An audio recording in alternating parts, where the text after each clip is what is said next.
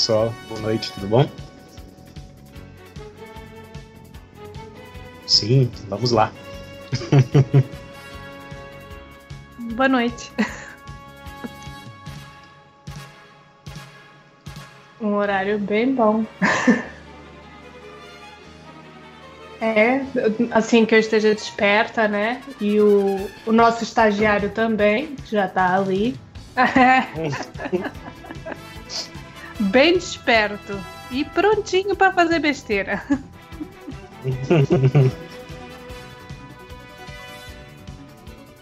É, então soltar aqui um grito, assuste.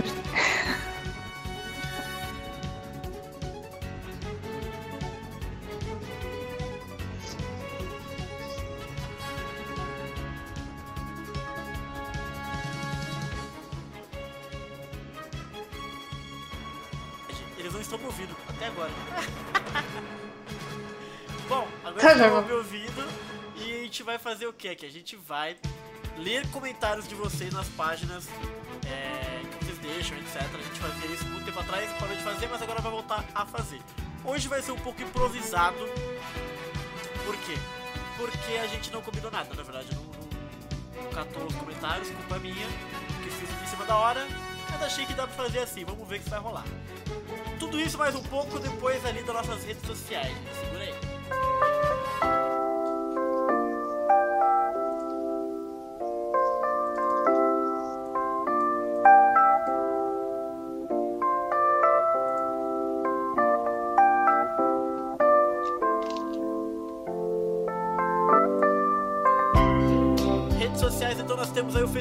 facebook.com.br podcast sem senha, deixa seu comentário lá nas nossas postagens. O soundcloud.com.br podcast sem senha, você pega o nosso feed lá, lá também. O arroba podcast CDZ, o Twitter pra falar com a gente. Aqui o canal, inscreva-se aí, youtube.com.br canal sem senha. É, o blog que é o podcast sem senha.blogspot.com.br e o cdz.com.br barra SSE, nosso fórum de interpretação. Fale com a gente aí pelas redes sociais, que é lá que a gente pega os comentários que a gente debate aqui, ah, aqui nas lives de comentários, certo? Então é isso aí, gente.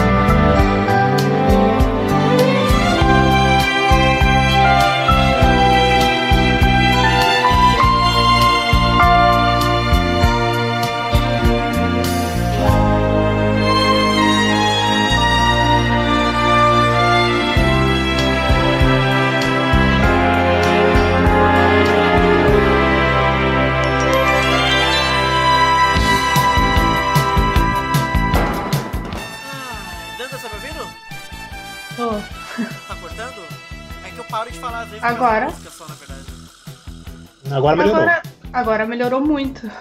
Mas eu acho que não é que tá cortando, acho que é só porque eu tava esperando a musiquinha baixar. Uhum. Quando eu faço isso. Bom, a gente vai ler comentários. Queria mandar um abraço pra quem veio aqui: o Abner Aquino, o Israel Moura, o Anderson Dias. E é vocês mesmo que tá por aqui. E eles perguntaram o que a gente vai fazer aqui. A gente vai fazer aqui, a gente vai ler alguns comentários que deixaram na nossa comunidade. E a gente vai comentar aqui, certo? Então vamos começar já com essa história, dane-se todo mundo. É, o primeiro que a gente escolheu aqui, Danda, você quer, não quer fazer Hum. nada grande, então já começa você. Pega o pequenininho aí do podcast do bate-papo com as meninas, aí lá no nosso, no nosso Facebook. O que, que tem de bom? Ah, vamos ver, vamos ver, vamos ver. Vamos falar do Anderson, Vai. já que ele tá sempre presente, né? Então, excelente episódio, meninas, parabéns. Mas só uma pergunta: quando o Kurumada vai matar o Seiya? Já passou da hora. Também acho. Você acha? Você acha? Ah, já passou da hora. tá na hora de mandar já ele pro espaço. Mas aí pergunta sério, vocês acham que um dia o C vai morrer na série? Cara, é. Não sei, né? É que normalmente. Nas séries, quando eles querem terminar mesmo pra valer, eles matam o, o principal, né? Então, tipo, quem sabe, né? Tá, porque é louco, né? Porque assim, a série é sem Seiya, então sem o difícil. recente, tá bom. Mas, Diga mas assim, a gente já teve a experiência, tipo, o episódio G, né? Primeiro, o episódio G clássico, Como assim? não tinha ceia, Ah, né? sim. Não, muita coisa Ele não, não tem, tinha, assim, né? Lost Canvas. É, ele aparecia assim, pontualmente, uma cena mostrando o futuro e tal, né? Acho que antes que você falou também aparece só uma, uma, uma cena bem perdida e tal. Então, assim, eu não sei, eu acho que hoje em dia o nome do Seiya tá, no, tu- tá no- nos créditos, é mais uma coisa, virou uma coisa figurativa, né? Do que, do que o impeditivo. Acho que mesmo se o Seiya morresse, acho que ainda ia continuar existindo. Porque o Kurumada, lembra do Kurumada é never end, né? Nunca acaba. Sim. Então, Mas vocês acham que ele vai morrer? Ele Eu, acho que ele nunca vai morrer, gente. Aliás, eu nem quero que ele morra, na verdade. depende. Se, ele- se o Kurumada quiser fazer uma. Se o Kurumada quiser fazer uma história em outra época, não tem jeito, né? Não ah, tem sim, sim. Mas ele morrer de, assim, de Outra- morte velhice, tudo bem. Agora um cara matar o Seiya, tipo, eu ia ficar meio bolado. De morte. De morte É, eu acharia, eu acharia digno se ele morresse num combate contra os Zeus. Eu acharia digno se Ah, fizessem sim, isso. é. Mas, né? mas eu acho meio difícil, porque se a gente considerar o, a- o, o episódio de Assassin, que mostra lá no futuro, né? Lá na frente, e pro anime tem um Ômega também, né? Que também é lá no futuro, lá na frente. Sim. O Seiya provavelmente não morre dessa batalha, a menos que não tenha sido a batalha final, né? É, Que ainda haja um segundo round, uma coisa assim, mas. segundo round Eu acharia. É, eu, eu ficaria satisfeito se ele morresse pro, numa batalha contra os Zeus, entendeu? Que era o que deveria ter acontecido com a batalha contra o Hades, né? Que ele levou a espadada e aí o Kurumada resolveu trazer ele de volta. Sim, sim, sim. Pois é, a gente passou muito tempo pensando que ele tinha morrido. É, galera. Será que Era uma boa morte. É, não, não sei se é uma boa morte, porque não foi muito bem animado. mas, mas pro mangá tava boa na época, né? É, pro mangá talvez tivesse bem, verdade, né? Ai. Não, teve um efeito, né? Tinha um efeito e tanto. Você parar pra pensar que a gente aqui não, não tinha anime naquela época, né? na, na década de no, finalzinho da década de 90 e tal. A gente sabia que tinha os episódios, e aí começou a sair na Herói, e aí a gente sabe. Na verdade, antes da Herói publicar, tinha um negócio na, na, na Heróis do Futuro que mostrava cenas e tal. Então, assim, a gente já sabia, e aí na internet tinha depois o script que alguém traduziu, e a Herói depois usou para fazer as matérias dela, enfim. Então, tem, tem tudo isso aí. A gente já tinha uma imagem idealizada, né? Ó, que morte e tal. Será que ele morreu? Tinha, tinha aquela dúvida, né? Será que ele morreu mesmo? É, Será que ele volta? Não sei o quê. Mas tinha sido uma cena até épica pro mangá, né? pois é. Eu, hein? Mas será que a gente vai viver pra ver o Seiyazinha morto? Seria, seria, seria não sei o o Ah, eu não, não sei. Não sei o que pensar sobre isso, gente. Essa é a maior questão. Ai, ai, ai. Kurumada é tão desgraçado que não. Porque é super comum essa coisa de você matar e, e trazer de volta, né, também, né? Tem muito disso, né? Isso, gente, Ah, esse é o Goku, né? Eu acho que no final das contas É, ninguém vai morrer ali, antigamente- né, na moral. Ah, É, antigamente, assim, na, na- na- se você parar pra ver nas obras literárias e tal, é, eu lembro que o Poirot, né, da Agatha Christie, ela chegou a matar ele, né? Porque ela não queria que ninguém fizesse mais nada com ele. Não adiantou sei se- nada. Pois é, eu não lembro se no Sherlock Holmes ele chegou a morrer definitivamente. Eu sei que tinha uma história que ele morre e depois volta, né? Mas eu não lembro se se, se o, o- o Arthur Conan Doyle chegou a matar de vez ele no final, não lembro agora. Mas aí no- com o Kurumada é meio difícil, porque agora ele multiplica, ele, ele distribuiu tanta obra dele para outras pessoas poderem fazer, que eu acho que na pior das hipóteses, se ele viesse a morrer tipo amanhã, eu acho que ainda teria alguém que poderia assumir o lugar dele e fazer, entendeu? Não, e outra coisa, acho Vai. que se alguém for matar o Seiya, com certeza não vai ser os Minions, vai ser o Kurumada, né? Ele não vai deixar, Quem sabe? deixar essa... É, não, com ele vivo não, né? Se o É. Kurumada estiver vivo, ele só faz o que ele deixa. Sim, sim, é verdade, é verdade. Vixe. Ô, olha só as tretas, agora eu vou levantar uma treta aqui do nada, assim, que, que, que eu sou assim. Nossa.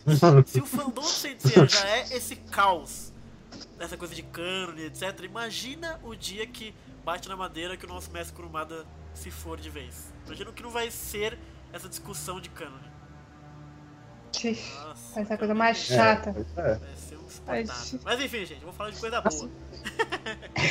não é não, É, essa, essa semana, essa semana, esses dias a gente ficou Essa semana teve a notícia, né, de que o autor do, de um mangá aí faleceu, né? Deixou o mangá em aberto. Faleceu jovem.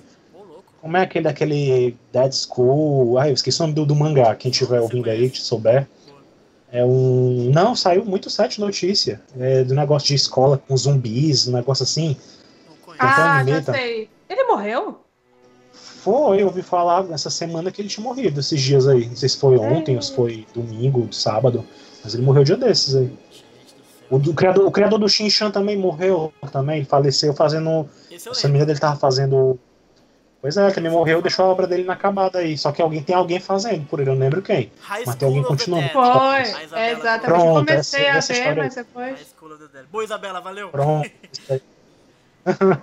Essa aí que morreu. Ou seja, tem, é possível, né? Ninguém, tá, como diz o ditado, pra morrer basta estar vivo, né? Então ninguém tá, louco. ninguém tá, tá livre. Então.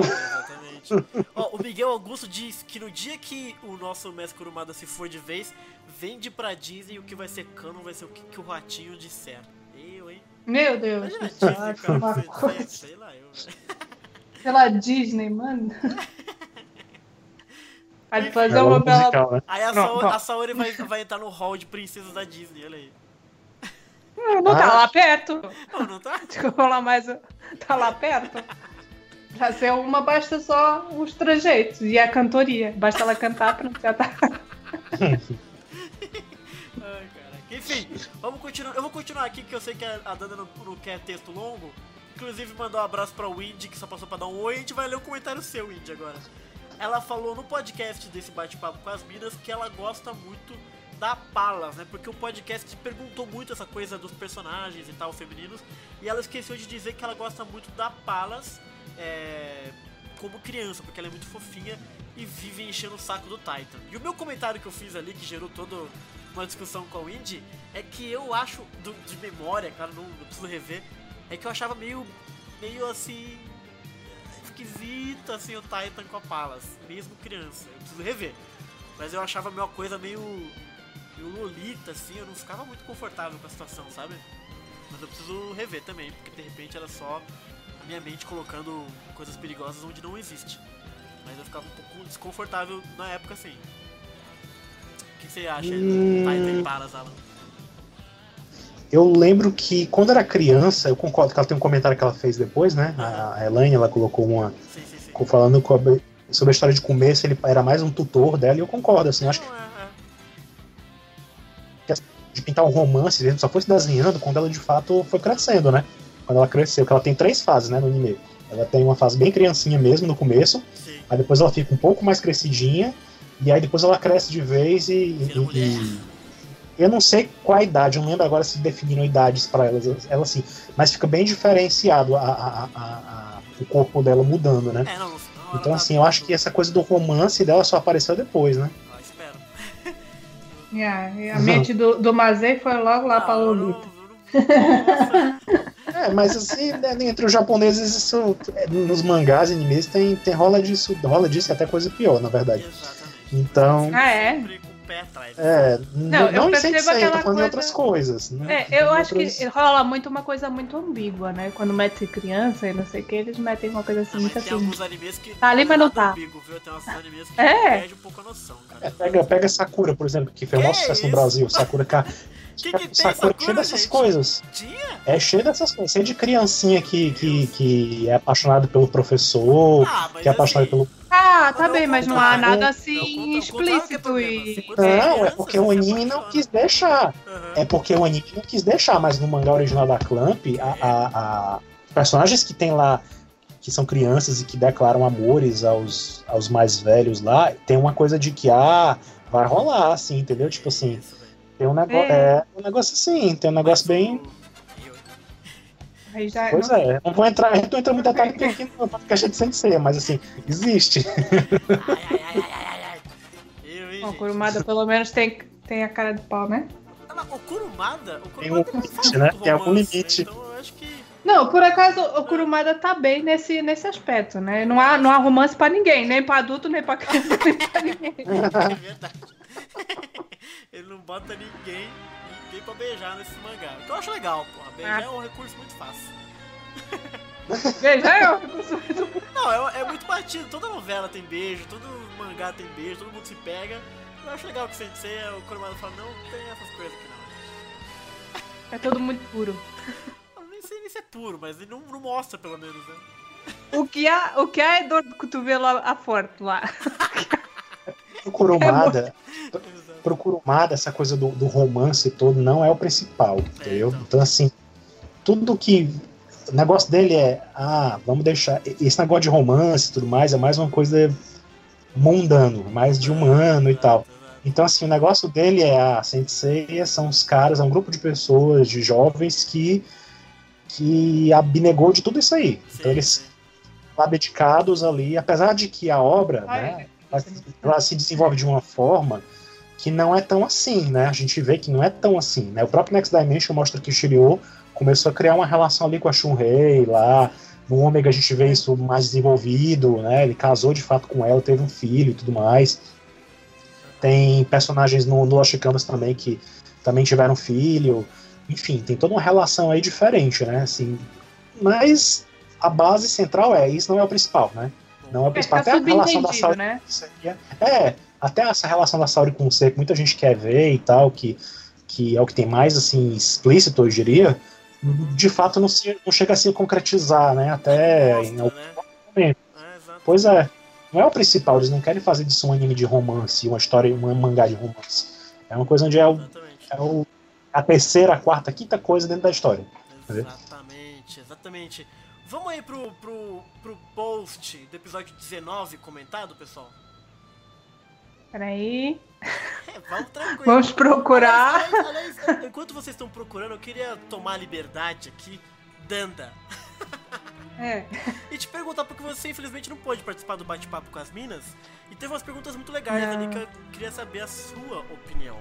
Então, por exemplo, Hum. foi perguntado lá, por exemplo, é, o que, que você acha da influência das mulheres no mundo de Sensei? Como é que é a representatividade, por exemplo, feminina no mundo de Sensei? Que, que você acha sobre isso?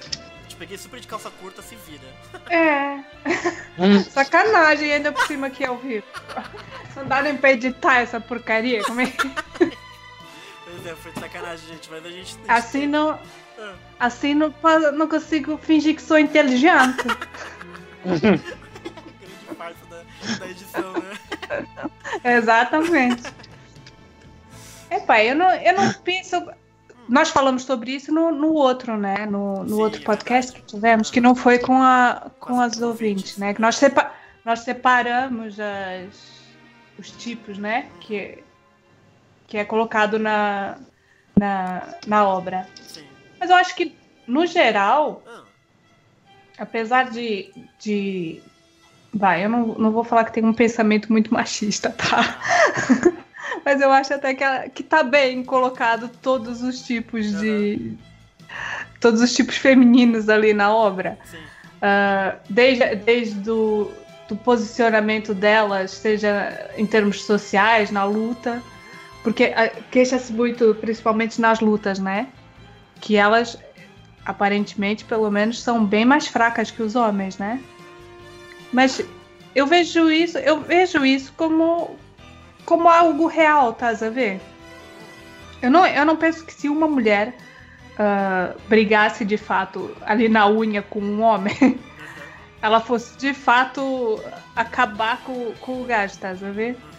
Então, quando, quando a gente tem aqui aquele fato do, do, do Ayoria, né? Quando ele dá um trato lá que a, a China entra no, na frente do, do Sei, leva ali um, um tranco e Uhum. apaga. Aham.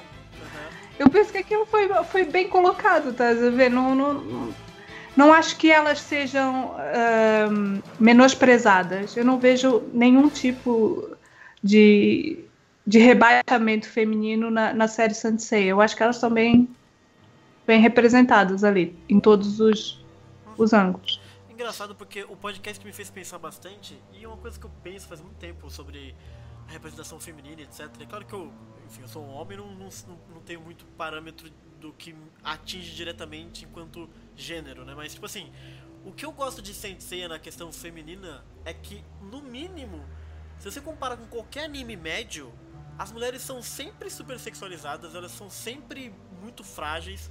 É, até animes que eu gosto muito, tipo Evangelion, assim, sabe? Tipo, cara, eles apelam pra caralho pra mostrar a Misato.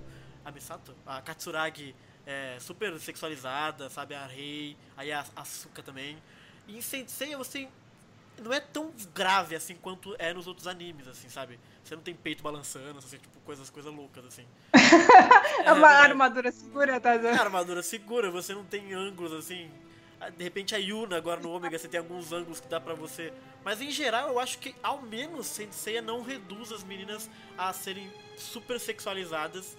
É e nem serem aquela coisinha frágil de ficar coradinha no rostinho, sabe aquela coisa de ficar envergonhadinha, que tem todo anime tem isso, cara, me deixa maluco essas coisas. E Sensei você não tem, você tem as meninas que levam pro pau pelo menos assim. Então acho que pelo menos mínimo assim, né? Se ele comparar com a média de animes assim, eu tenho a impressão de que Sensei pelo menos trata um pouco melhor, eu diria. Não é ideal porque falta bastante coisa, tem toda a discussão da máscara que vocês levantaram e tal. Mas eu acho que pelo menos não dá essa cagadinha, assim, que geralmente animes orientais dão, assim, sabe? Tipo, não tem uma bumba cuja única função é, é fazer a criançada sangrar o nariz porque ela é gostosa, sabe? Tipo, what? É que é toda aquela coisa uh, bonitinha que eles colocam, né? Tipo, você falou do, da parte da, das meninas corarem, né? Sim. É mais mostrar uma parte assim inocente, mas sexualizando a parte inocente. Tipo, então, é, é, é, mas tipo, é se um você for. Ver... isso aí, né? É, parece que é mesmo, mesmo uma coisa dos orientais, né? Pegar assim uma, uma menininha, ou mesmo uma mulher, mas que tem aquela, aquela fragilidade extrema. Exato. Que. Ai, tipo. Ela, no todo, ela já é sexualizada, ou seja, ela tem um apelo sexual muito grande. Mas, mas ela é toda, assim, uma falsa recatada, sabe como é que é? A falsa recatada. Ai, mas eu, pronto. É, mas depois. Entendi, pois é. Isso aí. Bom, vamos pro comentário do episódio 19 aqui, gente. Alan, você tá com ele aberto aí? Dá uma lida aí de repente. tá dando sacanagem. Peraí, qual, qual exatamente o comentário que tu quer? Do, do Fabrício Eduardo ali no, no, no Ah, só tem um. Só tem. Só tem. é o Fabrício Eduardo. É. Tem, tem, tem o dele, é. É, bom, realmente, nos últimos sete minutos, os anima... lembrando que o, o, episódio 19 é o episódio da Geist, né? Que a gente é fez o, uma live, né? Isso. Bom, real, é, realmente, nos últimos sete minutos do episódio, né, os animadores lembraram que tinham que terminar o episódio. KKKK. Uhum. Tem umas coisas muito bizarras nesse episódio, mas o capacete da armadura derrotando a Geist é o pior. Adoro a narração do Jonas Mello uma vez ouvi uma palestra bíblica, não me atentei ao nome nem na aparência do palestrante, com uma voz igual a dele, porque ele não participou da saga de Hades. É, aí tu respondeu, né? Tu chegou a responder, ah, ele achou que não agregaria muito a carreira, não quis voltar. É, foi bem isso mesmo, né? Ele não quis gravar. Ele não quis, ele já tava mais. É porque assim, tem certos dubladores que eles também são atores, né? Então, assim, se você quando um ator é chamado para gravar alguma coisa, para participar de, de uma gravação de, de uma dublagem e tal, tem que ter uma agenda, conciliar a agenda e tal. Então, assim, o dele era só basicamente. Na época da saga de Hades, ele ia só narrar a. a eles têm um nomezinho próprio técnico para isso, mas ele ia só dizer o título do episódio. Entendeu? Não, ele não ia fazer mais nada. Infelizmente, ele não ia fazer mais nada. Então ele achou, ah, pra que, que eu vou me dar o trabalho de, de fazer isso? Realmente ele não, não, tá, não tava disposto a fazer. Uhum. Então aí isso foi ruim por um lado, porque ele meio que foi, ele foi tirado, né, depois. Nunca mais ele voltou pra mais nada. Não chamaram ele pra mais nada. Então aí colocaram um outro narrador na saga de Hades que ficou até então, né, que eu não lembro o nome dele. Se alguém souber aí, cita aí que eu esqueci o nome dele. A Isa que, a Isa que domina os dubladores e ela sabe os nomes de cor. É ela que sabe o nome de tudinho de cor, eu não sei de todos de cor, não. Mas o, foi justamente isso. Depois dessa, a partir da saga de Hades, veio esse outro dublador e ele ficou dublando até então. É uma pena, porque ele, o narrador, ele ia narrar, ele narrou muita coisa no episódio zero, por assim dizer, né? Que é o resumão da série de TV. Ele, ele fala muita coisa, muita coisa lá. Teria sido legal ter feito isso aí com a voz do, do Jonas Mello, realmente, mas. É isso aí, hum. gente Cavaleiros é assim tão importante. E também não dá pra julgar, né? O cara faz o que ele quer da vida dele. É... E sobre o episódio, realmente o, o finalzinho ali do episódio ele é meio corridão mesmo, né? A gente comentou um pouco sobre como as coisas se, re... se resolvem muito rapidamente ali. E é. Bom. Tem, lá, tem quem gosta daquele episódio. Eu não acho tão grave. É, assim, tirando mas- pelo.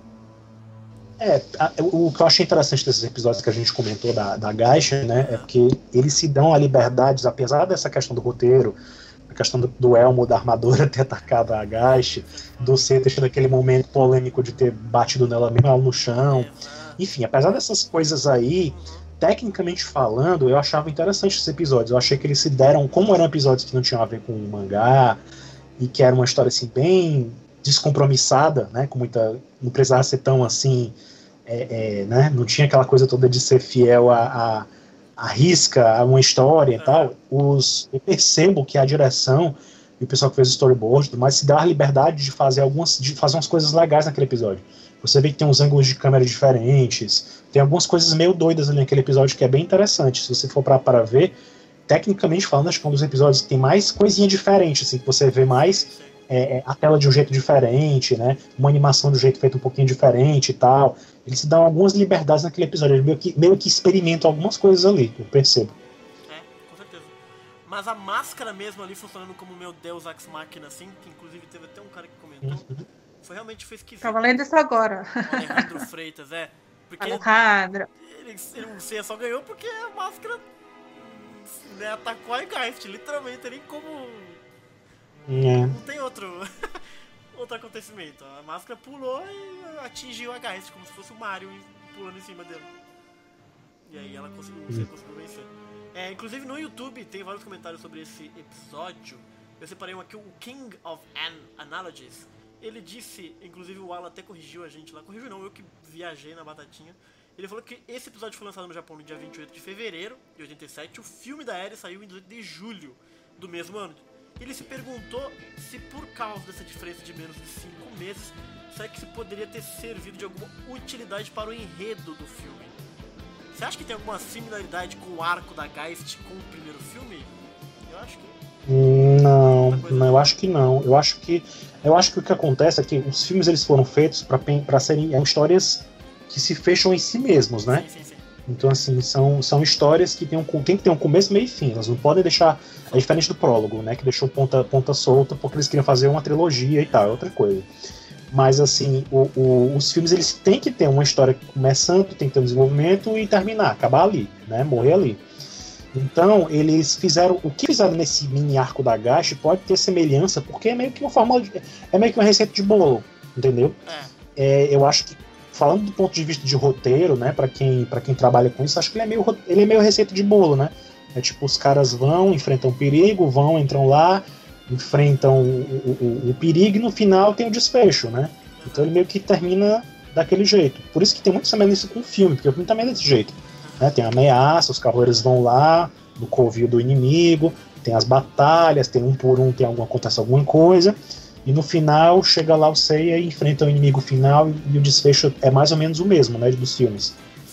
Então é meio que uma. Eu acho que não foi, não foi bem uma coisa de um ter influenciado o outro. Acho que é porque foi mais uma receita de bolo mesmo, uma coisa genérica que, que pode se aplicar a qualquer coisa. Que eles, que eles tiraram da cartola. Disseram, ah, vamos usar aquele jeitinho clássico de se fazer, que não vai ter erro.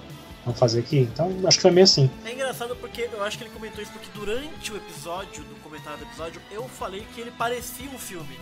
Porque você tinha, parecia uma Uhum. aventura, né? Eles iam pra uma ilha deserta, Uhum. e aí tinha vários obstáculos, né? Cada cavaleiro fantasma de borracha era um obstáculo. Aí você tinha os insetos, aí você tinha os morcegos, aí depois tinha o Sen, é. aí tinha uma trilha sonora que tocava enquanto Sen tava fazendo lá o stealth dele no castelo. então tinha um climão Pois assim, é. meio de, de, de filme, assim, sabe? E, e o final, co- contra o chefão, né? O boss e tal. É, Então talvez tenha sido um teste, sabe? Porque essa formulinha é. de obstáculos, né? Um contra um, de repente, depois um chefão, é basicamente a forma de todo filme de Saint Seiya, né? Mais ou menos assim, Uhum. falando. De É. eles podem ter testado Eu- episódio, sei lá. Pois é, eu acho que se eles tivessem exagerado mais ali, tivessem feito algo. Sei lá, se eles quisessem inflado um pouco mais a história, Aham.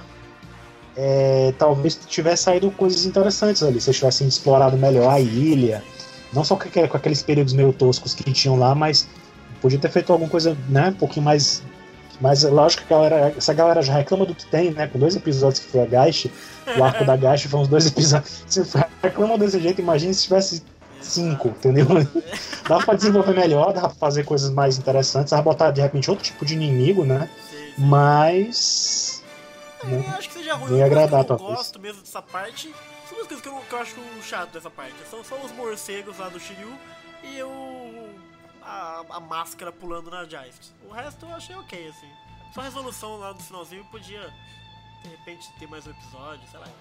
Mas enfim. É, Dandinha, caça aí um episódio Oi. aí pra gente falar alguma coisinha. Um episódio ou do mesmo? Um comentário 19. do mesmo episódio, desculpa. YouTube, um comentário né? desse episódio? Desse daí? Isso. Ah, tá, vamos lá. Olha, tem aqui um perfeito. Qual o nome da melodia? Tô brincando. Pode ser, esse é um bom comentário. Você sabe? Pera, então, Vitor. Peraí, não ouvi, como é? O Vitor pediu qual o nome da melodia do violão do Ceia. Não, e, não tem. E o, e o, o, o Mazei tinha a obrigação de saber. Eu, porque eu? tinha a obrigação de saber. Não, pior que, pior que não tem, não tem essa, essa, essa melodia, assim. Eu acho que ela tá perdida. Eu acho, se eu não me engano, ela tá perdida dentro. Tem uma. Tem uma tem umas coletâneas de, de áudio, né, do, dos CDs, tem uma parte que tem os efeitos, os efeitos, as musiquinhas, os efeitos de som, sabe? Uma coisa assim. Eu acho que ela tá perdida lá dentro, na Eternal Edition, se não me engano. Tem, uma, tem um CD perdido lá que deve ter isso aí. Mas ela não chega a ser nomeada, não. Eu acho que não. É, então, porque. Nunca, nunca descobriu-se. Eu pensei no Alan porque o, o, Michael fez né, a música que a Saori toca, tem essas porras assim. Então eu falei, isso aqui na É, a do Mozart, a gente mencionou até, né? Quando. Lá na, na, É, a gente mencionou. E eu fiquei pensando se você tá tocando alguma coisa. Mas do que eu me lembro, eu acho que você. Ele tocou qualquer acorde ali, viu? Também. Não sei se é uma música que Mas tinha umas coisas.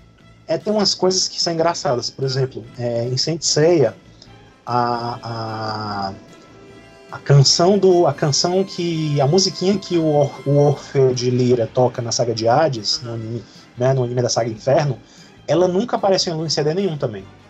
A gente não consegue ela também. Então só tem no episódio. Então eu não sei se ela foi feita meio em cima da assim como a do Farol também. Então assim, elas não aparecem, né? É o tipo de música que a gente não sabe, não, não recebeu um nome também, não teve assim, entendeu? Não teve nada. Eu acho que talvez tenha sido feito algo em cima da hora e alguém fez é, e colocou lá e pronto. É tão entendeu? Curtido, eu lembro que, por exemplo. Né? É, a gente só sabe, por exemplo. A gente só sabe, por exemplo, que quem tocava essas músicas do Orfeu e da, do, do do Farol também, acho que do Farol também, a saga de Hades era a, a filha do diretor da saga de Hades Inferno. Ela era, agora o nome dela me fugiu a memória, mas ela era que ela fazia o, o, os acordes lá na harpa e tal. Deixa eu ver se eu pego um outro comentário aqui então pra gente falar sobre alguma coisa aqui. Ó, o Wise Man disse que se o Seiya não tivesse matado a Geist, ela poderia amar ele, que tem essa história, né? Derrubou a máscara, você mata, você ama, cara. Tristeza. Por isso que ela ficou, por isso que ela ficou tão melosa quando ele derrotou ela, que ela ficou. Se calhar. Que ela é ficou verdade, tão, é. ai, você, não sei o que. Essa porcaria não acontece com o Ceia também, foi? É verdade, cara. Perde a máscara na frente do apaixona, que desgraça é essa, velho? Pros outros não acontece, é só pro Ceia.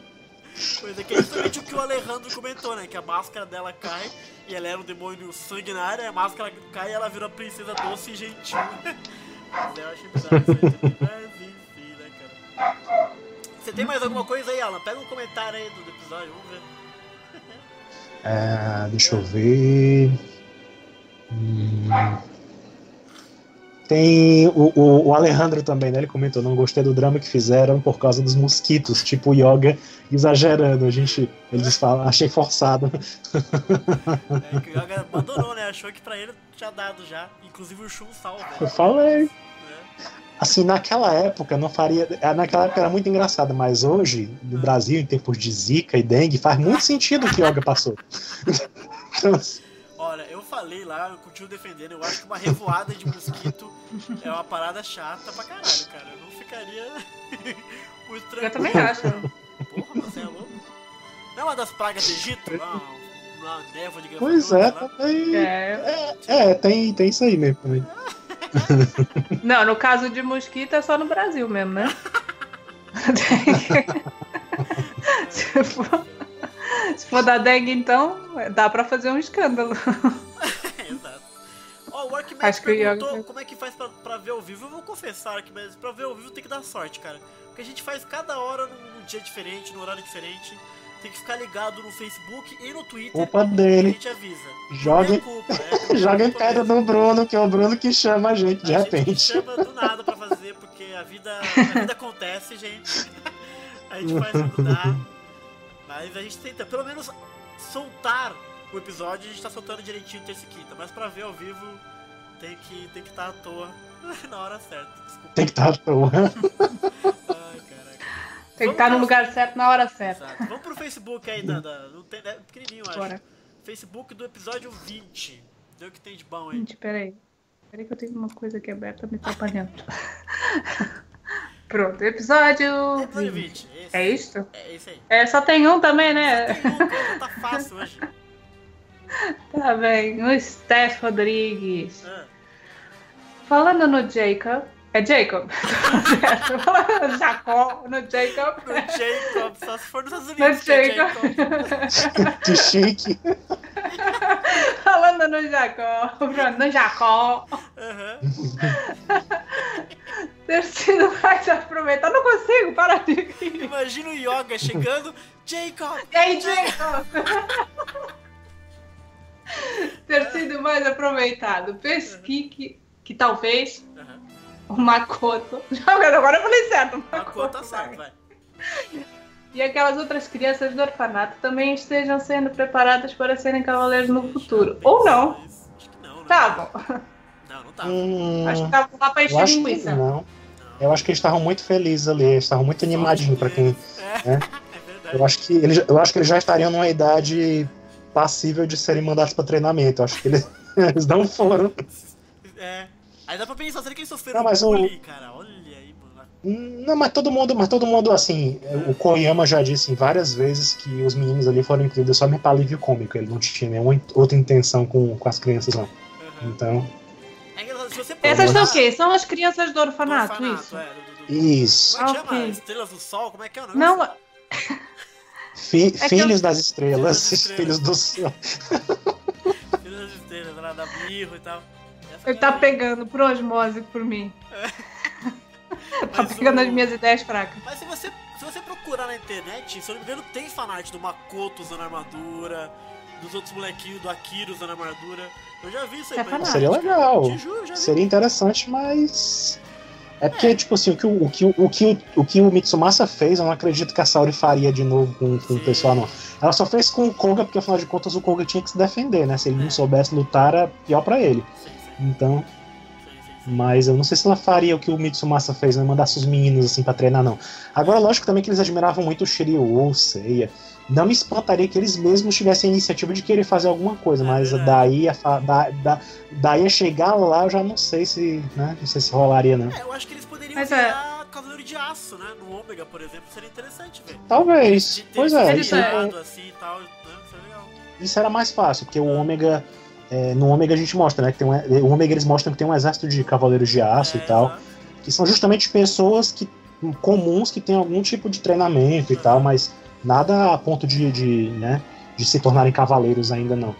Ainda, né? Apesar de eles mostrarem potencial lá no finalzinho, já dando spoiler, mas é outra história. É, e, e sobre o Jacob, o Jacob, O Jacob. o Jacob Para. especificamente, ele já tá numa situação mega zoada ali, a Sibéria, aquele lugar que ele mora é uma merda assim e tal. Mas eu acharia legal ele ser aproveitado Ah, no já sei futuro. quem é assim. o menino. Menininho da Não Sibéria. É, É Jacob. é Jacob, é o Jacob. É, Jacob. pois é. Ali o único que teve futuro era o, foi o Kiki, né? O resto, Exato. todos os meninos, as criancinhas, nenhum foi bem aproveitado. Mas o Kiki Então, também ele já, já levantava as coisas, já tinha. Sete, quantos anos o Kiki tinha? Sete anos? Qual que era a idade dele? No clássico. Sei lá. eu acho que ele tinha 18, né? É, então, ele já fazia, porra, mexia. Já aprontava, já. É, levava as coisas. Ele já tava ali quase sendo preparado mesmo. É isso Já. aí, Beleza, eu posso- Steph Rodrigues. É, bora pro, pro canal do episódio. Jesus. Sim, que, que tinha 8 anos mesmo, viu? Só confirmando. Olha aí, que, que com 8 anos, excelente. No episódio 20, lá no canal mesmo, no YouTube direto, tem uma, uma conversa muito interessante que eu nunca tinha parado pra pensar nisso, cara. O Wiseman comentou que Hum. na época que o Yoga nasceu, ainda era a União Soviética, não era a Rússia, cara. Ou seja, no fundo, o, o, o Yoga é soviético, cara, ele não é russo. Porque a série fala que ele é russo, né?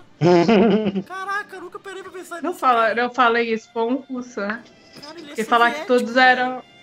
É porque assim, se você falar pra um russo, Que? ah, somos todos soviéticos, ele vai mandar você pastar. Fala Porque ali- eu não.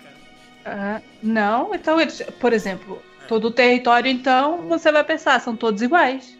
Não, não são. E né? não, e não são, e eles não admitem isto. Ucranianos, confundir ucranianos com Ucraniano, sim. russos? Não, ucraniano eu entendo, mas Ah, o Yoga nasceu na Rú... Na, na, na, Ci- sei onde? Na Sibéria, provavelmente. Sibéria. E ali é sim. no território russo, soviético, tipo... É dito. É, mas era tudo, tá? É, se não você fica claro a que ver, ele era tudo. nasce. hum. É, não. não é. E ele fala que ele tinha que lutar por Stalin. What? Isso ia ser bem bizarro, mas eu nunca tinha me, Por Stalin é ótimo. me tocado É ótimo. Yoga Tá- nasceu tá bem na colocado, União Soviética, desculpa. cara, né? Engraçado isso. É, Yoga. Tá bem colocado. União Soviética, que isso. É, Alan, caça algum comentário aí, pô. É, Eu me perdi agora onde é que a gente tá. A gente Qual é tá o. no, Qual é o. no- no YouTube do episódio 20. Ah, Cara, aqui é o. Quem vai ao episódio vivo, 20. galera, relaxa. Inclu- enquanto você vai procurando aí, Alan, a, a Isabela comentou aqui no nosso chat que os fillers traziam a série é, mais pra um contexto de realidade.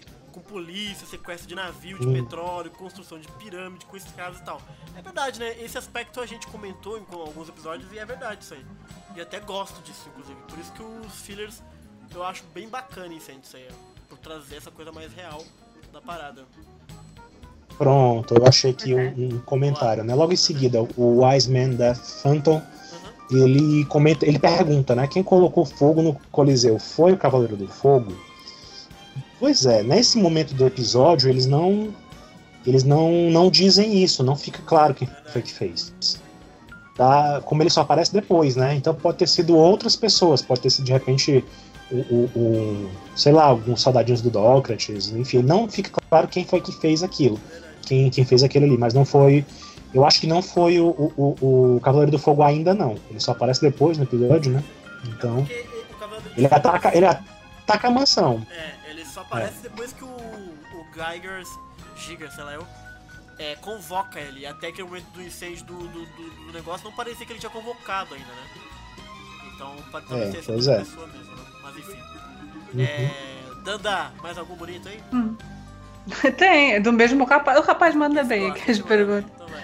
É, pra que que, ele, é que- pra é que, o Saga? É que ele, é que acho que ele vai ver no episódio e vai comentando, sabe, de acordo com o que o episódio tá passando.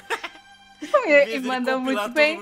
Ah, E manda É. muito bem. Pra que, que o Saga queria uma pirâmide de gelo? Mentira. essa é Eu também não sei. dúvida que a gente vai ficar pra sempre. Essa foi uma grande discussão que a gente fez no episódio, né? Essa A gente discutiu bastante isso lá. É tipo, o gajo é mesmo tipo, ah, só porque sim, quero uma pirâmide. Então, é que Tipo, no, tá aquelas pessoas egocêntricas. é que no, no episódio parece que o, o Gigas é quem comenta, é, encomenda o negócio, né? Não parece que é o Saga diretamente que faça uma pirâmide para mim. Parece que o Gigas que tá fazendo isso pra agradar ele. Agora, por que que uma Pra agradar ele quem? O Saga. Hum, Esse um. Não sei, isso de construir pirâmides pra agradar as pessoas, isso não sei. Não tem histórico, Dani? Fala pra gente aí, pô. Tem, não, mas isso, mas isso pra mim soa um bocado. O quê? Hum, Queremos Hum. saber. Sem meias palavras. tenho meias palavras, então quando uma pessoa quer te agradar pra fazer uma pirâmide. É. É. Ah, vai ver, ele tava inspirado naquele cara que fez o Taj Mahal pra amada dele, né? Então, mas o É, cara foi. tá apaixonado, né? Será que o Gigas tá apaixonado pelo Saga, gente? Olha aí. Esse chip eu nunca vi. Não é, não é o Cadê esse único. chip? Não é o. O nego chipa todo mundo com todo mundo do Cavaleiros, o Gigas com o Saga não. Ah, canônico já, pô. Não é o único. Enfim, Atrás dele vem uma legião. Vem, né? Mano, Tá vendo saga também, pelo amor de Deus. É, o Alejandro Sabe. Freitas comentou também. Aí manda pra vocês aí. Aí, Dana, você prefere a Ioria e Marin ou a Ioria e Lífia? Prefiro a Iori e eu, né? Espertinha. Bom, Mas eu acho. Tá acho que fica bonitinho a Iori e a Lífia. Ah, O pessoal vai querer me matar porque a Marinha é, ah. é, é aquela coisa, né? A Marinha é, é a oficial. É oficial. Deixa a Link virar a outra, vixe. A outra. e pra Ela tu? veio depois é outra. E pra você, Alan? Ah, eu gostei da, do Aioli Alif também, sabe? Eu acho que pra mim combinou mais do que com a Marin, sinceramente. Isso eu sempre disse Rolou um podcasts Soft Gold. Entendi. Hum. Boa, boa, excelente, ué. O King of Analogies disse que ele queria aquela parada do.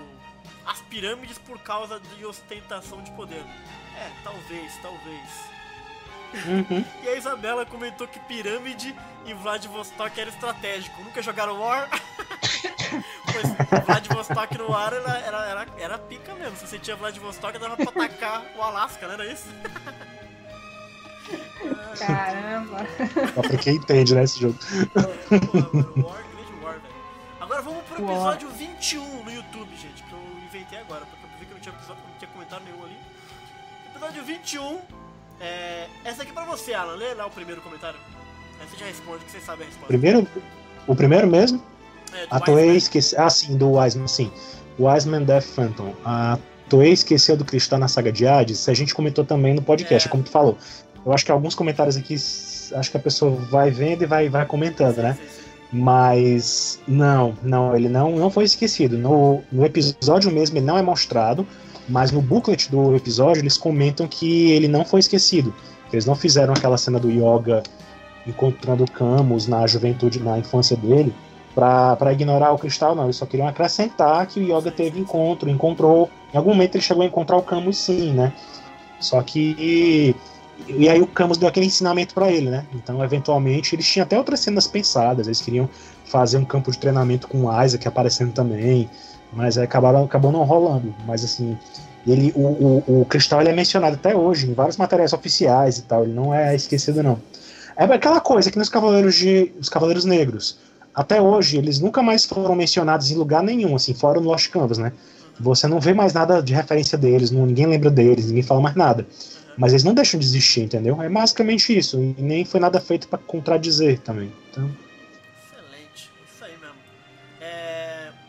Lê o último aí do, Arqui... o do, Arquimedes que eu preciso responder aí também, isso aí. Dandinha. é, Hum. sim, o Arquimedes. Ah, o Arquimedes, né? A Dana vai ler? Ok, que você pegou o strike da Toei? O Arquimedes. Eu vi, eu, eu vi esse episódio das notificações semana passada. Não, eu não entendi isso aí também não, o que aconteceu. Mas assim, a gente tomou o strike da Toei em dezembro.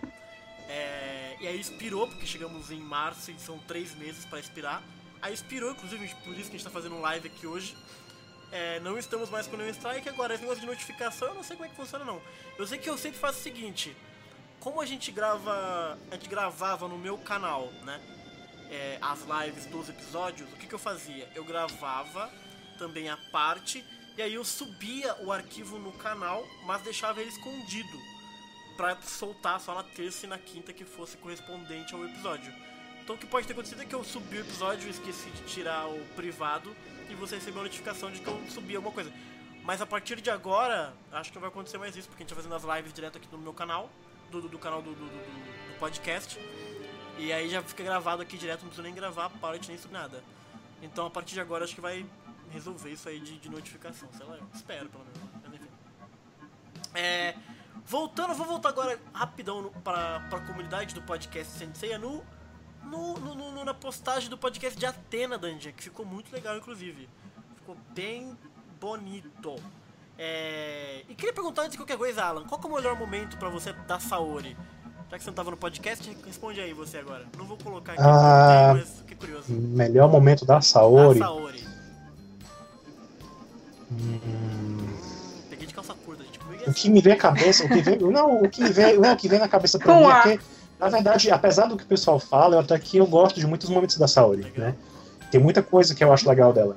Mas eu acho que o que mais assim você vê, você vê uma virada da personagem mesmo, vê ela fazer alguma coisa de fato, eu acho que é no Ômega, que é muita gente despreza o Ômega e tal, mas tem uma cena do, do Ômega, acho que não me engano, episódio 51, se não me engano, que é a cena que mostra um flashback de, de muitos anos atrás, quando a Atena enfrenta o, o, o Marte, né?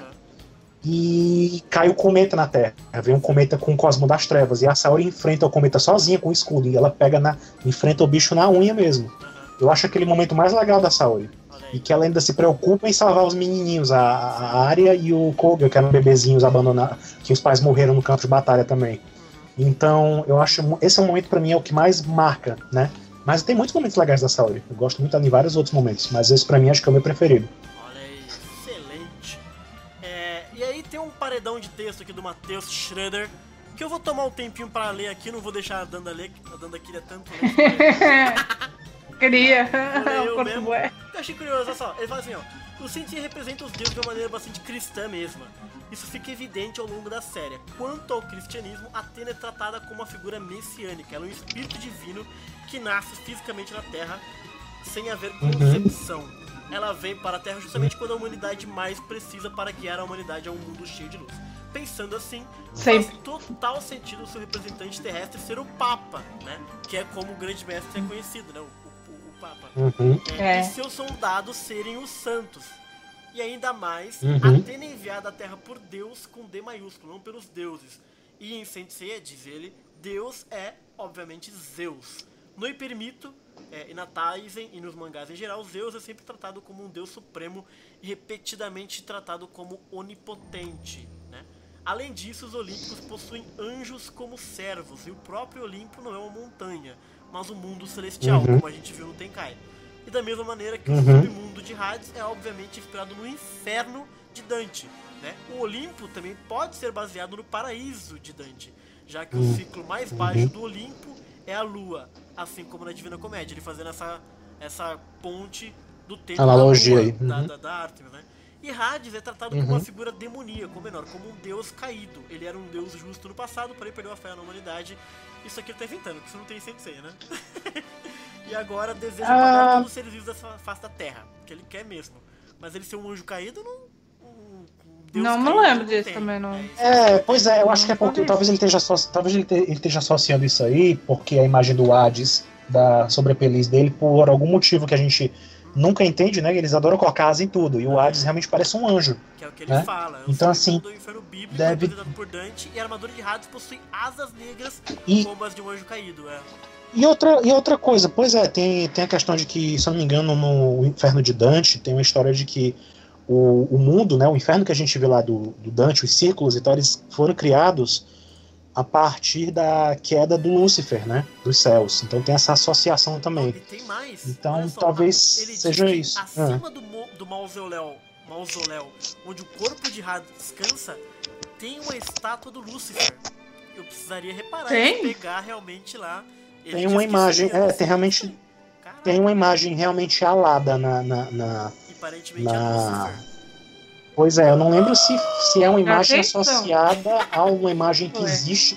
Pois é, eu não lembro, eu não sei dizer se é a imagem associada a uma imagem real do Lúcifer, porque eu não lembro. Eu não conheço todas as, as estátuas que existem, eu não sei se já fizeram uma estátua do Lúcifer daquele jeito. Eu não sei. Se alguém tiver com referência, por favor, Ah, mande pra gente, E porque. porque se o inferno de Dante foi baseado no inferno do Lúcifer e tem é tudo em volta da queda do Lúcifer, fazeria sentido ter uma estátua dele lá em algum momento, né? Agora eu não sabia mesmo que tinha Mas isso é muita mausoléu do salganhada, hein? Salganhada. Enfim, ele conclui que Sensei, Atena seria Jesus, Zeus seria Deus e Hades seria Lúcifer. Nessa cristianização Uhum. aí. É uma. É, É, eu uma- já cheguei. São coisas interessantes, assim, né? Eu lembro que eu já cheguei a comentar uma vez isso. é, aqui, né? Eu, eu lembro que eu tava em casa e aí eu recebi um vizinho, um vizinho aqui, e ele era fã de Sensei, assim, era, gostava de Sensei, eu mostrando as coisas pra isso há muitos anos, muitos anos. Aham. Aí eu fui fazer essa mesma analogia pra ele, ele meio que me esculachou, ele não gostou não. Que Então é, tem gente que não, tem gente que não leva muito numa boa esse tipo de analogia não, mas faz sentido o que ele tá falando. Faz sentido, cara. Faz bastante sentido, na verdade, isso aqui. faz sentido. Kurumada pensou muito sentido. eu acho que Kurumada pensou muito nisso, que a Kurumada tinha, né? Deve ter tido a mesma. De repente ele foi acometido pela mesma inspiração, por assim dizer, que o, o cara que fez as crônicas de Narnia também fez, né? Que ele também se inspirava muito no cristianismo pra fazer a história, né? É Então, assim, porque, você via O um. Kurumada é cristão, será? Agora eu fiquei com essa, com essa dúvida. Não que eu saiba. Não que eu saiba. Mas também, né? Vai saber. Também a gente nem sabia que ele tinha uma direita e de repente eu descobri. Então, sou amigo pode dela. ser. Louco isso, né, cara? Mas eu gostei bastante do comentário, dá pra fazer essas, essas analogias. Porque a- você, inclusive, Danda, você, a Hum. Nicole, nos podcasts que você achou, vocês têm trazido bastante essa coisa do, da cristianização, né? Da parada. Que é quase um Sim. secretismo, assim, né? Se for pensar. Ele pegou a mitologia grega e tá Sim. cristianizando a parada, Sim. uhum. né? É é uma forma de associação, né? Pra eles é é uma forma das pessoas conseguirem assimilar a mitologia ao sentimento divino que elas têm atualmente, né? Ô, Danda, Que posso te fazer uma, uma, uma pergunta agora? Muito capciosa, porque você não está preparada nem nada? A mitologia Ah, grega responder. história, ela chegou a ser assimilada pela... Não, não, não tem nada a ver, eu tô viajando. Assimilada com o quê? Como, como que subiu a mitologia grega? O que, que veio depois? O quê? É. Como é que veio Quando a a- mitologia? eu acho que o que ele quer saber quando a Grécia. Eu acho que quando ele quer saber assim, quando a Grécia foi dominada, como é que a- a- a- É, os mitos gregos ficaram, como é Exato. que foi a assimilação. Foram acho que é isso que ele quer, quer saber. É, mais ou menos isso. Então, é, isto, isto, se você for ver, ela vai sendo englobada ah, pelas novas crenças. Quando você tem ah, a invasão romana, não é? Sim. Eles tentam conservar a maior parte do que há na- no território ah, que eles conquistam, mas eles acabam sempre impondo um, um certo modo de, de crença, da crença deles, que, é- que era muito diferente, apesar de, de- da similaridade do- dos, dos elementos, Uhum. você tem uma prática diferente, certo? Então, quando o cristianismo ah, penetra no, no, no Império Romano, quando, quando penetra ali, automaticamente aquela, aquele conceito que vai tomando um- uma forma, Uhum. ela vai ah, também absorvendo aquilo que já está lá, né? Então, Sim. o que, que você tem? Você tem? você vai englobando o que está lá, vai tomando. Você tem a, a Virgem Maria. Eu lembro de, de, de assistir um, um documentário, foi bem interessante, que a Virgem Maria pegou muito da, do conceito da, da entidade celta. Uhum. Há uma entidade celta da Terra e ela vai englobar muito dessa, dessa entidade. Então, eles vão roubando ah, tudo que, que o- os deuses, né, Sim, sim. tem, ele vai englobando para fortalecer É, a crença. Os celtas eu Sabe? sei porque eu cheguei a ler que realmente teve muita resistência do povo celta, então eles meio que assimilaram mantendo muitas coisas celtas também, Pra não ficar, para não ser muito radical. Então tem Exato, vários mas com o deuses passado- assim, aí que você- celtas que meio que ficaram com Aí- santo na frente, sei lá, sabe coisa assim? Exato. Aí o que você É, vai ter ao também. longo do tempo, o que você vai ter ao longo do tempo é que cristaliza aquilo que no passado eram os deuses, não é? Aham. Aquilo está cristalizado e o que foi apanhando e vai levando e vai conseguindo ah, território, vai, vai deixando o outro no esquecimento, certo? Se havia uma deusa que era a Terra, que era, vamos, vamos por isso que é a maior parte, né? é A grande mãe, né? Sim. que, que vai, vai, vai ficar na figura da, da Virgem Maria, né? Aham. Se você for ver, ela vai tirando este os, as características da outra, vai sugando, vamos supor assim, né? Vamos por uma coisa assim. Ela vai sugando, vai tirando tudo que a outra representa, representa vai apagando aquela figura, né? A, a personificação vai, vai se apagando e vai tomando a forma daquela que está entrando, ou seja, da Virgem Maria. Então você tem isto em todo o território, não é? Em todo o território que, que o cristianismo vai se, vai se expandindo e vai, e vai tomando. Tanto é que se você for ver ah, os vikings, Ah, quando eles tentam entrar no território viking, né? Por que, que eles não conseguem, na sua totalidade, entrar lá? Apesar de- deles terem agora uma certa religião, não é o cristianismo, não é? Aham. Não é, não é o catolicismo, peço perdão. Ah, acho que eles são ortodoxos, se eu não me engano, como, como os russos, penso eu. Uhum, uhum. Ah, eu posso estar enganada, eh, Eu acho mas que é, acho que são é. ortodoxos. Ah, mas há um conflito muito grande porque já havia ah, no território o catolicismo e o catolicismo sempre foi daquele do eu imponho o que eu tenho, você automaticamente esquece o que você acreditava até agora e passa a acreditar no que eu acredito. E isso não funciona direito. Saquei.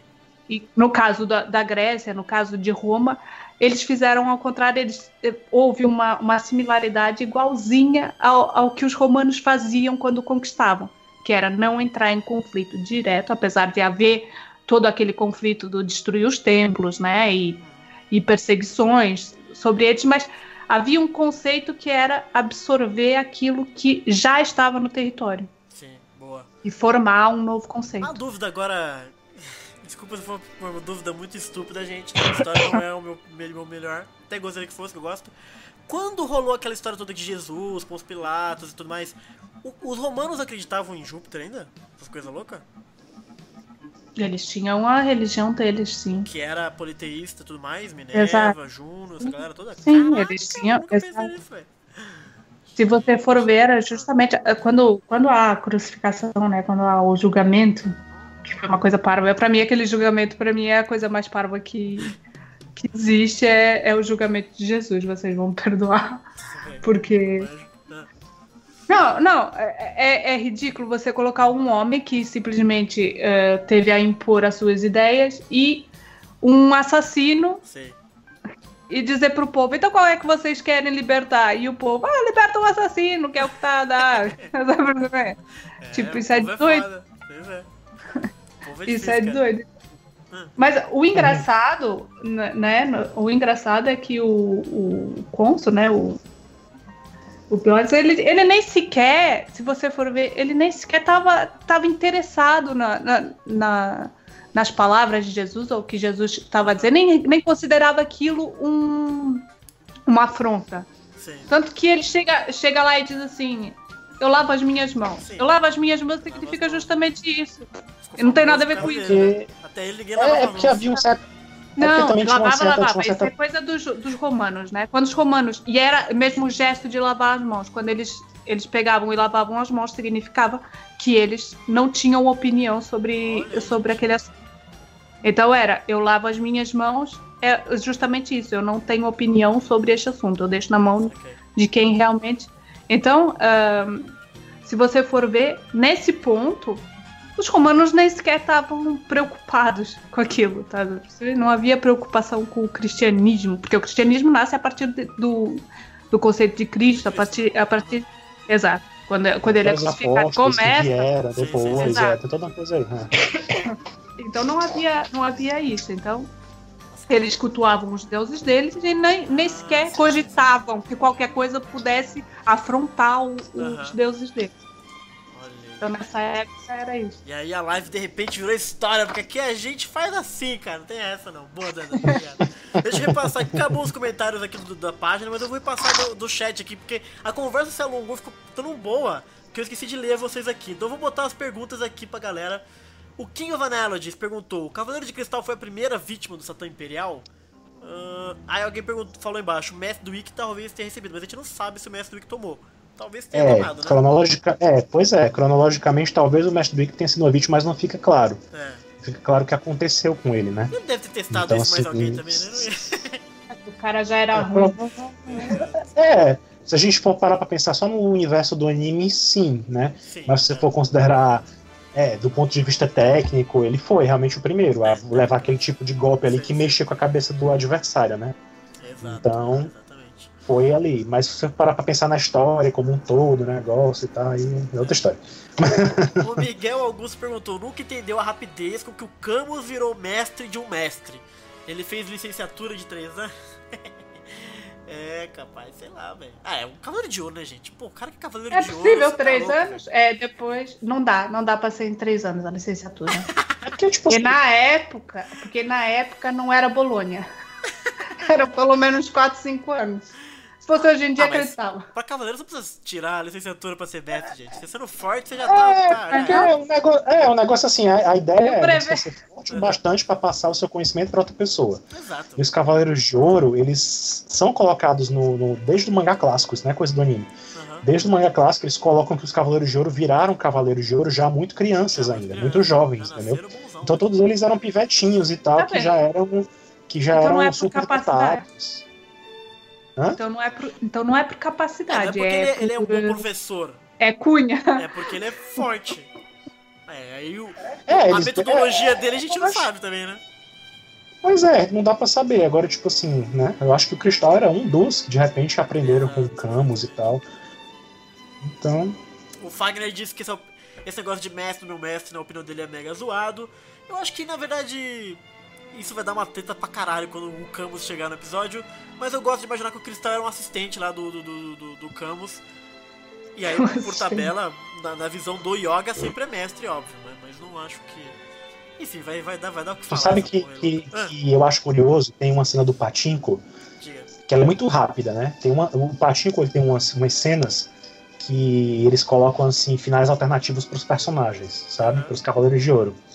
Em um dos finais, o Camus sobrevive e ele começa a treinar os Cavaleiros de Bronze na Sibéria. Ele treina o Yoga, o Seiya, todos eles juntos lá. Aí mostra uma cena dos Cavaleiros de Bronze dando golpe em gelo, né? Na, na Olha Sibéria, aí, treinando pelo, treinado pelo Camus. Eu fico pensando que o Camus deve ter feito mais ou menos isso, entendeu? Acho que Aham. assim, tinha aquele grupo de aquela galerinha que chegava lá e ele ensinava pra todo mundo ao mesmo tempo ali, entendeu? É, então. Então, assim, eu não acho que ele pegava e escolhia um discípulo só. Ele ia alguns dias lá lá, fazia o lá. intensivão com todo mundo e ia embora, velho. É, e depois de ir embora, é assim que eu imaginei. Eu acho que é mais ou menos isso. E é, e é isso que a gente vê na saga de Hades, aquela cena extra lá do Camus É, então. encontrando o Yoga na Sibéria. O, Yoga, o Camus ficava indo lá e cá, chegava lá fazendo as coisas que quisesse aprender com ele, aprendia. Aham. Entendeu? Então, assim, tanto é que tem. Na dublagem isso é mais forte, mas assim, na dublagem brasileira eles falam muito assim. é, eu não lembro se na japonesa é tão arrisca assim. Mas ele fala muito assim: ah, você aprendeu isso através do Cavaleiro de Cristal, não sei o que, não sei o que.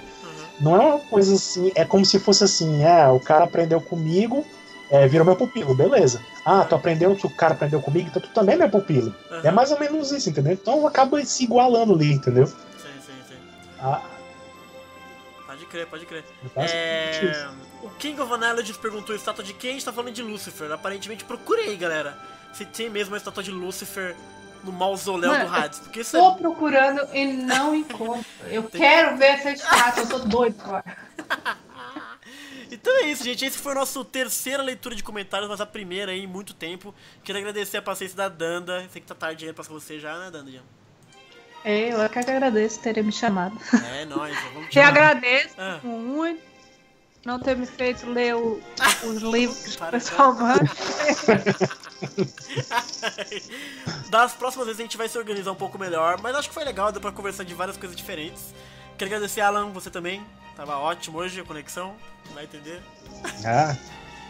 Pois é, foi um prazer, foi um prazer, foi legal. E para todo mundo que compareceu aí, a Isabela, o Miguel, a Isabela Prado que tá doente, se cuida, Isa. O King of Analogies, a Nicole também apareceu, o Miguel, todo mundo aí que apareceu. Muito obrigado. Fiquem ligados aí que terão mais lives. A gente sempre tenta avisar no Twitter. E inscreva-se no canal, beleza, galera? Então um abraço pra todo mundo. Falou, povo! Fiquem bem. Tchau.